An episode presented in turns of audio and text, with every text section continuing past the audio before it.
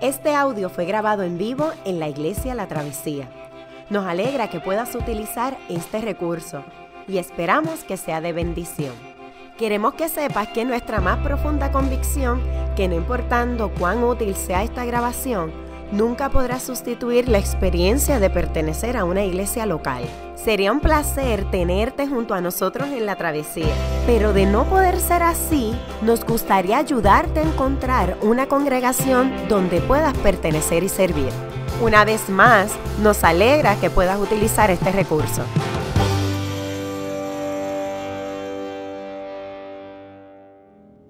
Dios les bendiga.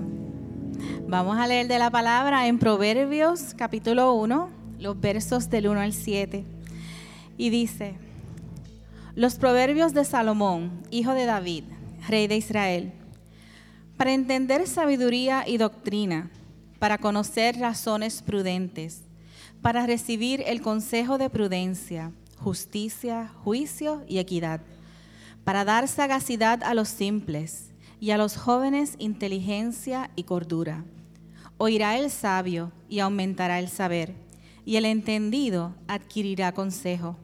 Para entender proverbio y declaración, palabras de sabios y sus dichos profundos. El principio de la sabiduría es el temor de Jehová. Los insensatos desprecian la sabiduría y la enseñanza. Palabra de Dios.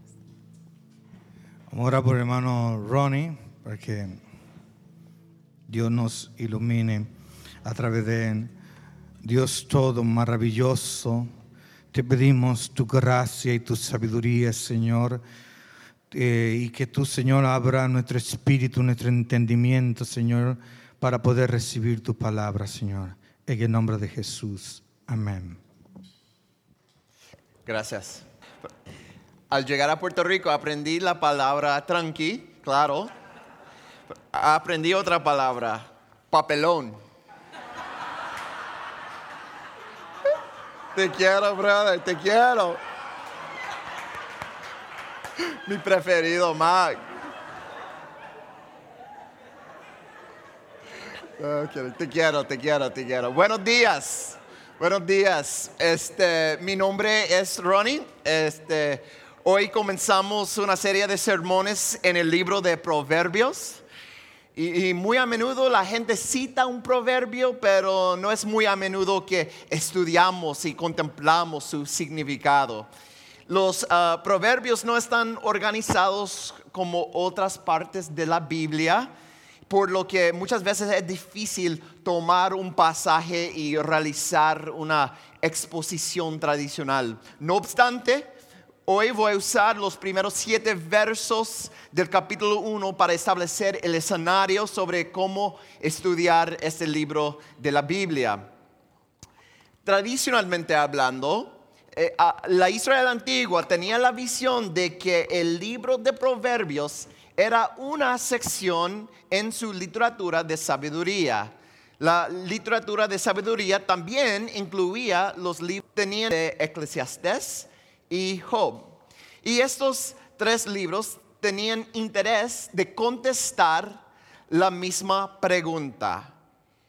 ¿En qué tipo de mundo vivimos?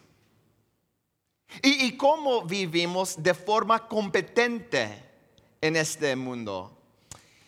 Y esas tres obras contestan estas preguntas y cada uno desde una perspectiva diferente el libro de Proverbios contesta la misma a través del lente de la sabiduría.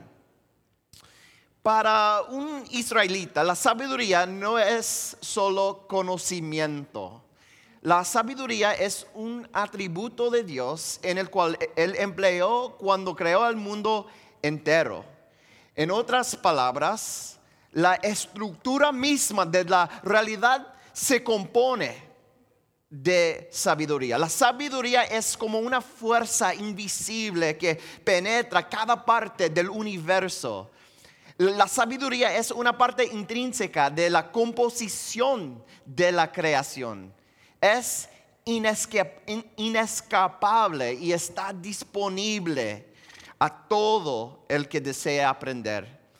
Pero requiere que trabajes para obtenerla para adquirirla. Necesi- necesitas um, escuchar y aprender.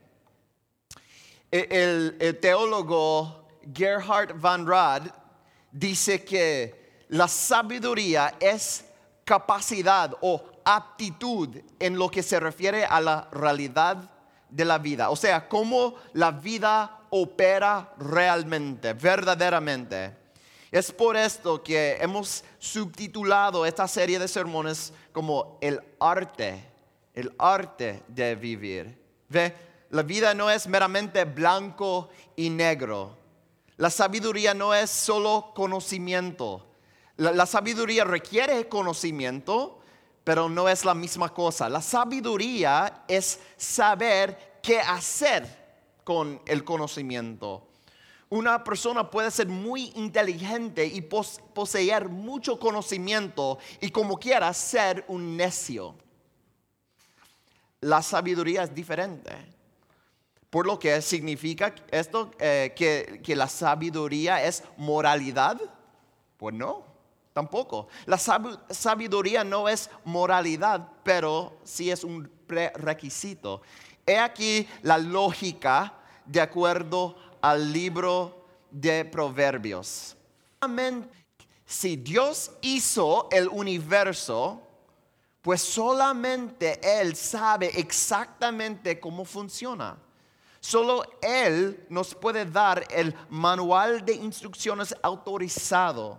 Así que cuando una persona no está de acuerdo con el manual de instrucciones, ese no es simplemente malo o incorrecto, es tonto, incluso estúpido. No es simplemente mal moralmente el echar gas al tanque de tu carro. Es estúpido. Se debe respetar el manual de instrucciones. Y como veremos, los proverbios usan este tipo de lógica. Es importante saber que la sabiduría requiere moralidad, pero ambos supuestos no significan la misma cosa. De hecho, una persona puede ser muy moral y también ser muy impruden- imprudente. ¿Cómo? Todos estamos claros acerca de obedecer la ley de Dios. Queremos saber la opinión de Dios y obedecerle. Pero si notas, el 95% de nuestras elecciones no aplican a reglas de moralidad. La mayoría de nuestras decisiones no son sobre si debemos o no mentir o hacer trampa, más bien sobre debo o no tomar este trabajo, debo o no estudiar, debo casarme con esta persona o no, debo hablar o permanecer en silencio. Y como puedes ver, estas no son preguntas morales per se en sí mismas, pero tienen la capacidad de pro- producir una vida buena o una muy mala, una mala vida. Así es que la sabiduría requiere inteligencia y moralidad, pero, pero puedes tener ambas cosas y como quiera tomar malas decisiones. Dios diseñó ese universo con la tela de la sabiduría y debemos ser diligentes en adquirirla. Los proverbios permiten que nos adentre- adentremos en el campo de batalla de la vida, en el que podemos oler el humo y evitar la muerte que nos espera. La diferencia entre una vida buena o mala la hacen las elecciones que tomamos. Tomar decisiones sabias no es siempre inmediatamente obvio y requiere sabiduría.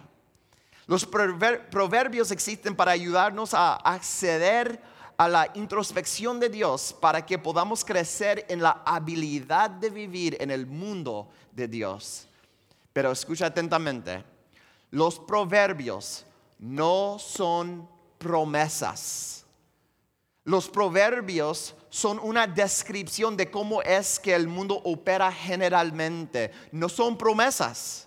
Por ejemplo, considere este proverbio de capítulo 22. Instruye al niño en su camino y aun cuando fuere viejo, no se apartará de él. Existen padres temerosos de Dios que han criado a sus hijos en la fe y como quiera, sus hijos han sido seducidos a no creer. Generalmente hablando, este proverbio describe cómo es que el mundo opera, pero sería inapropiado reclamar esto como una promesa. ¿Ve? No obstante, los proverbios ofrecen una increíble revelación, revelación sobre el mundo. Y si prestas atención particular a, esta sabiduría bíblica, podrás navegar exitosamente todos los aspectos espiritual, trabajo, sexo, relaciones, espiritualidad, dinero, todo. Pues para poder comprender la lógica de los proverbios necesitamos explorar dos conceptos que se introducen en los primeros versos. Esta mañana voy a explorar las clases de personas en el mundo y los tipos de temor. Comencemos. Para, para ilustrar la vida, permítame utilizar una metáfora sobre la batalla o guerra. Si la, si la vida fuera una batalla, entonces, el primer tipo de persona es el veterano. E, el veterano es la persona sabia que se describe en nuestro pasaje. El veterano ha aprendido lecciones duras en su vida, aprendió de sus errores, tiene cicatrices que, que lo demuestran. El veterano sabe que la batalla nunca termina, por lo que permanece vigilante. El veterano la persona sabia sabe que Dios es importante todo el tiempo. La persona sabia sabe que el secreto de una vida exitosa es tener a Dios como centro de todo. Así es como se evita el balazo fatal. Un segundo razón. Ahora, nuestro texto introduce un segundo tipo de persona. Este es el necio se encuentra en verso 7. Los insensatos, los necios, desprecian la sabiduría y la enseñanza. El necio es el enemigo. El necio desprecia y se burla de Dios. Está en el lado equivocado del campo de batalla. El necio ve la visión de Dios en el centro y le ha dicho no a esa visión. No le importa ve lo que Dios requiere y desea hacer lo opuesto. El necio es el enemigo. La tercera categoría de persona de proverbios es el simple, que se encuentra en verso 4, para dar sagacidad a los simples y a los jóvenes inteligencia y cordura. Ese es el nuevo recluta, el novato. Los novatos necesitan mucha instrucción. Ellos saben, pero no saben. Reciben la palabra de Dios, pero no la entienden. La persona simple ha vislumbrado la gloria de Dios, pero como un, pero como un espectáculo paralelo, algo al lado. Dios no es el centro en la vida del novato. Esta persona sabe que Dios es importante, lo, quiere en la foto, pero no quiere en el centro de la misma. Dice, hey, mira, yo conozco la Biblia, es que estoy aburrida, aburrido de ella. Quiero escucharte, Dios, pero no todo el tiempo.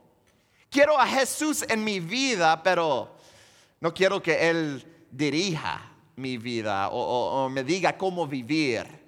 Lo amo, lo amo, generalmente. Los proverbios examinan esos tres grupos y preguntan, ¿quién eres tú? El comportamiento de quién emulas, imitas. Al lado de quién deseas pelear en la batalla los proverbios implican una especie de pregunta diagnóstica, como lo siguiente. ¿Recibes instrucción? ¿Comprendes la intuición o sagacidad? ¿O eres cínico? ¿Quieres obtener dirección como o eres autosuficiente? Como muchos de ustedes saben, yo estuve en la Fuerza Aérea como mi primera carrera y participé en un programa llamado Siri o entrenamiento de supervivencia. En este programa se intenta simular cómo sería Ah, estrellar un avión en territorio enemigo y sobrevivir sin comida y agua durante semanas mientras se huye del enemigo. Este entrenamiento fue muy, pero muy intenso, por lo que pasamos semanas, semana tras semana de entrenamiento para aprender a sobrevivir sin nada. Al final del entrenamiento nos vendarían los ojos y nos dejarían en medio del bosquejo y tendríamos que ponernos a salvo solo con nuestra tripulación, con el crew. Y durante el entrenamiento, antes del ejercicio, florecieron las personalidades de la gente. Algunos eran todos, pensaban que tenían todo el conocimiento, confiaban en ellos mismos, incluso más que los expertos. Y otros simplemente querían ser geniales con sus amigos, querían encajar y obtener la aprobación de los otros estudiantes que también estaban tomando el entrenamiento. Recuerdo haber prestado atención a estas dinámicas porque esas eran las personas que las que no quería estar cuando llegara el momento. Yo quería estar con quien fuera diligente y sumiso con los expertos. Asimismo es la vida.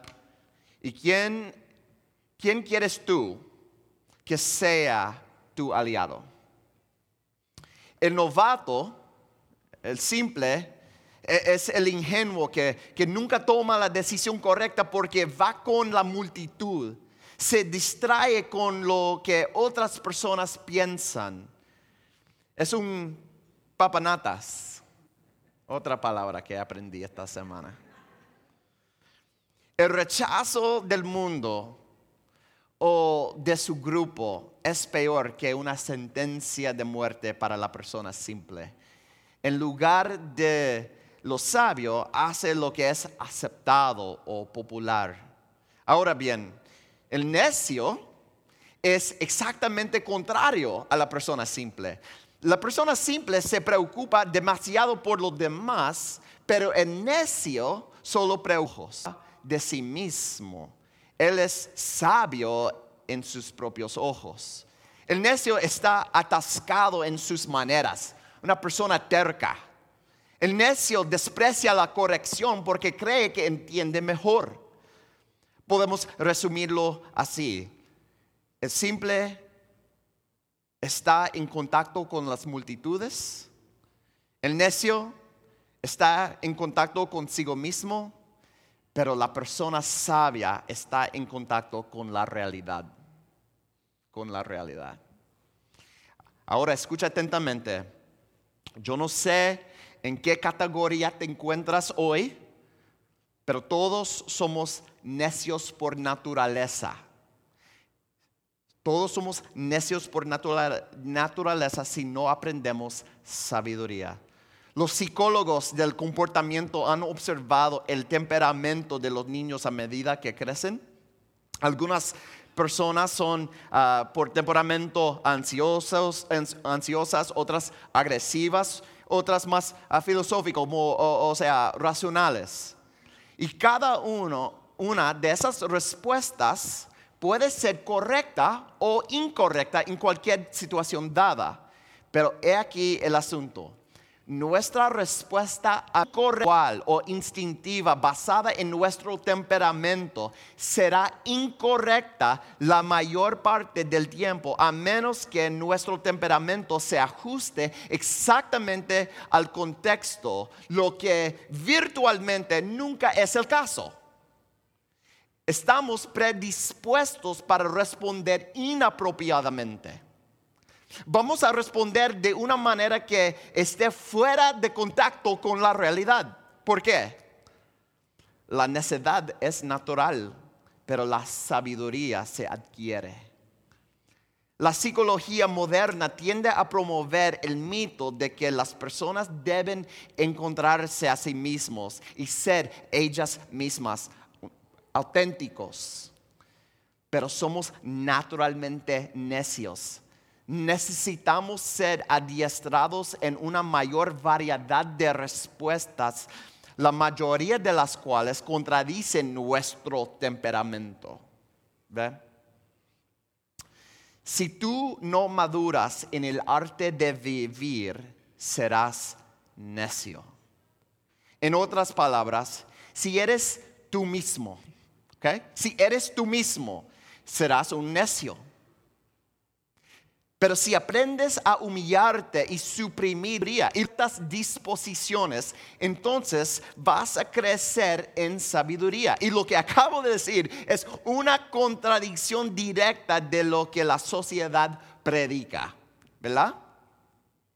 C.S. Lewis en su libro La abolición del hombre explica que los sabios del pasado querían saber cómo conformar su alma a la realidad. Pero el hombre moderno está interesado en cómo someter la realidad a sus propios deseos. Tienes que escoger, tienes que escoger. ¿Serás influenciado por tu cultura? Como el simple, el papanatas, ¿Serás influenciado por tus propios deseos como el necio? ¿O vas a discernir de lo que Dios te instruye en la Biblia como persona sabia? Eso toma años de adiestramiento y requiere profunda humildad y sumisión. Principalmente, esto requiere un profundo temor de Dios lo que me lleva al segundo punto, los tipos de miedo. Dios, el temor de Dios es la principal fuente, fuente de sabiduría. La sabiduría es imposible sin esto. El verso 7 se convierte en un lema para todo el libro de Proverbios. Es súper famoso. El principio de la sabiduría es el temor de Jehová. Ahora, si eres un lector cuidadoso, notarás que esto es muy complejo. En la Biblia el miedo a veces es bueno y otras malo, ¿correcto? A menudo el Señor exhorta a las personas a no tener miedo. Por ejemplo, Josué 1 dice, mira que te mando que te esfuerces y seas valiente. No temas ni desmayes, porque Jehová tu Dios estará contigo en donde quiera que vayas. Y en el Nuevo Testamento, el discípulo Juan dice lo siguiente, en el amor no hay temor, sino que el perfecto amor echa fuera el temor, porque el temor lleva en sí castigo, de donde el que teme no ha sido perfeccionado en el amor. Ok, pues, ¿qué hacemos con verso 7? si el temor en nuestro verlo es positivo en este pasaje, ¿cómo deberíamos entenderlo? El temor puede ser paradójica o paradójico. Existen dos expresiones de temor al experimentarlo. El primer tipo de miedo proviene de la desconfianza. Esto es cuando tienes miedo mayormente es porque piensas que algo o alguien puede herirte. El miedo y, la desconfianza van juntos y por esa razón provoca ansiedad y sensibilidad aguda. Pero existe un segundo tipo de miedo. Este es el temor que te sobrecoge cuando estás ante la presencia de alguien a quien respetas o reverencias. Ese es el tipo de miedo que, que llega porque amas y admiras tanto a una persona que no deseas decepcionar o herir. Ese es un temor jubiloso. De hecho, e- es lo opuesto. Temes herir a la otra persona. Es como un bebé. Si alguien te, te da un bebé, no, no tienes preocupación de que el bebé te, te vaya a herir. Tú tienes temor a lastimar al bebé. Es un tipo diferente de temor. Ahora bien, en nuestra relación con Dios, solo existen dos tipos de temores que nos motivan a obedecer a Dios, pero solo uno de estos te hará sabio. Solo uno te hará sabio. La mayoría de la gente obedece a Dios desde una posición de miedo negativo. Temen las consecuencias, tienen miedo de que Dios les castigue si no son perfectos. No confían en Dios por lo que obran para mantenerle a distancia. Y escucha bien, por favor, si así es como te relacionas con Dios, es solo cuestión de tiempo en lo que te quemes, quemas de agotamiento. Es solo cuestión de tiempo en lo que dejas la iglesia para crear distancia de esta visión de Dios. Esta visión de Dios no puede despertar tu imaginación a la gracia y misericordia. Este miedo no te hará más competente para vivir la vida con éxito, para nada. Pero existe el segundo tipo de temor a Dios, que viene de un lugar de profundo amor. Este temor llega cuando estás absolutamente convencido de que Dios no te va a hacer daño, aun a pesar de tu amor. Fallas. Tienes la certeza absoluta de su amor. Tienes la absoluta certeza de que no existe condenación. Cuando este tipo de amor inunda tu corazón, le vas a permitir que te guíe y enseñe. ¿Por qué? Porque no deseas herir o decepcionar a Dios. No, no te preocupa que Él te hiere, te preocupa herirle tú a Él, decepcionarle. Tanto tú como yo debemos comenzar con el temor a Dios. Debemos vivir e interpretar este mundo con reverencia, o sea, con referencia a Dios primero. La certidumbre de su amor y su perdón es lo que puede producir y provocar sabiduría. El salmista lo dice de esta forma, mira aquí este texto, Salmo 130, pero en ti se haya perdón y por eso debe ser temido. ¿No lo ves? Es la certidumbre de su perdón y amor lo que produce placer. Y el temor a Dios es el principio de la sabiduría. Y cuando esto ocurre, tus ojos serán abiertos a una nueva serie de respuestas sabias en tu vida. Un día, tu hijo o tu hija va a entrar a tu cuarto y te va a preguntar sobre sexo y pornografía. Y la sabiduría va a correr su curso por tu corazón. ¿Vas a contestar la pregunta? ¿O le vas a responder con otra pregunta tierna, quizá? Y entonces te va a explicar que ha estado viendo contenido explícito por la internet. Y no llegó a ver estas cosas por accidente, lo buscó. ¿Qué ofrece la sabiduría en este momento, en ese momento? Existe tanto peligro en el internet que no te atreves a reaccionar livianamente. Este no es momento de cobardía, pero también sabes que si reaccionas exageradamente vas a asustar a Jesús, tu hija. Vas a enviar el mensaje equivocado. Sí, sí, Jesús nos ofrece gracia, pero es mejor que no la necesites. ¿Qué haces? El necio y el simple no amarán y no protegerán adecuadamente a ese niño. Dios quiere que seas tan bueno en la vida, quiere que estés tan inundado de sabiduría que sabrás exactamente qué hacer en ese momento. ¿Quieres saber cómo navegar hábilmente en esta vida tan difícil?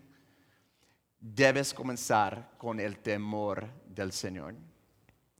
No debes vivir en el mundo de Dios sin referencia a Dios mismo. No debes vivir un solo segundo sin referencia a Dios. Pues esta mañana comenzamos nuestra introducción a Proverbios. Comenzamos por aprender que la sabiduría requiere conocimiento y moralidad, pero no son la misma cosa. La sabiduría enseña cómo vivir competentemente en este complejo. Y luego observamos los tres tipos de personas que, que a menudo se, se van a mencionar en los proverbios. El simple, el novato, papanatas, el necio y el sabio. Y luego concluimos examinando el mantra de Proverbios. El temor al Señor es el principio del conocimiento. Y hay dos clases de miedo, pero solo uno produce sabiduría. Pues déjame concluir este sermón de introducción con una observación final. Si llevas mucho tiempo aquí asistiendo a la travesía, sabrás que estamos centrados absolutamente en Cristo en todo lo que hacemos. Cuando Jesús mismo leyó el Antiguo Testamento, incluso los proverbios, creo, que toda la Biblia lo señalaba a Él. Y entonces creemos que la forma más responsable de, interpretar la Biblia es a través de Jesucristo. Si yo predico un sermón del Antiguo Testamento con el que un judío no tendría ningún problema, entonces no he predicado un sermón cristiano. Por lo tanto, ¿presente Jesús en este texto? Sí. Mira la, primera línea. Los proverbios de Salomón, hijo de David, rey de Israel. Israel creía que se podía confiar en el rey para guiar y dirigir a la gente con sabiduría. La sabiduría de Salomón era, e, e, es muy famosa y es la inspiración para la mayoría de lo que encontramos en el libro de Proverbios. Pero ¿qué le, pasó al rey Salomón? Vivió una vida de absoluta hipocresía. Su reinado sería el comienzo de la destrucción de Israel. En unos pocos años el país sería dividido en dos y luego conquistado. Y la gente sería enviada al exilio. Pero mientras estaba en el exilio, ah, Isaías, el profeta, le escribiría a su gente para alentarlos. Y esto es lo que dijo. De capítulo 11. Del tronco de Isaí brotará un retoño, un vástago nacerá de sus raíces. El espíritu del Señor reposará sobre él. Espíritu de sabiduría, espíritu y de entendimiento, espíritu de consejo y de poder espíritu de conocimiento y de temor del Señor. Del tronco de Isaí, un descendiente del rey David, un nuevo rey vendría, uno que verdaderamente temería al Señor. Él tendría el espíritu de sabiduría y entendimiento. Cuando Jesús nuestro Salvador nació, se convirtió en la sabiduría encarnada. Jesús es la sabiduría de Dios. ¿Quieres sabiduría? ¿Quieres tener temor del Señor, mantente cerca de Jesús. No vivas ni un solo segundo sin Él. No respires ni una sola vez sin Él. Corre hacia Él. El arte de vivir estriba en vivir íntimamente con Cristo el Salvador. Amén.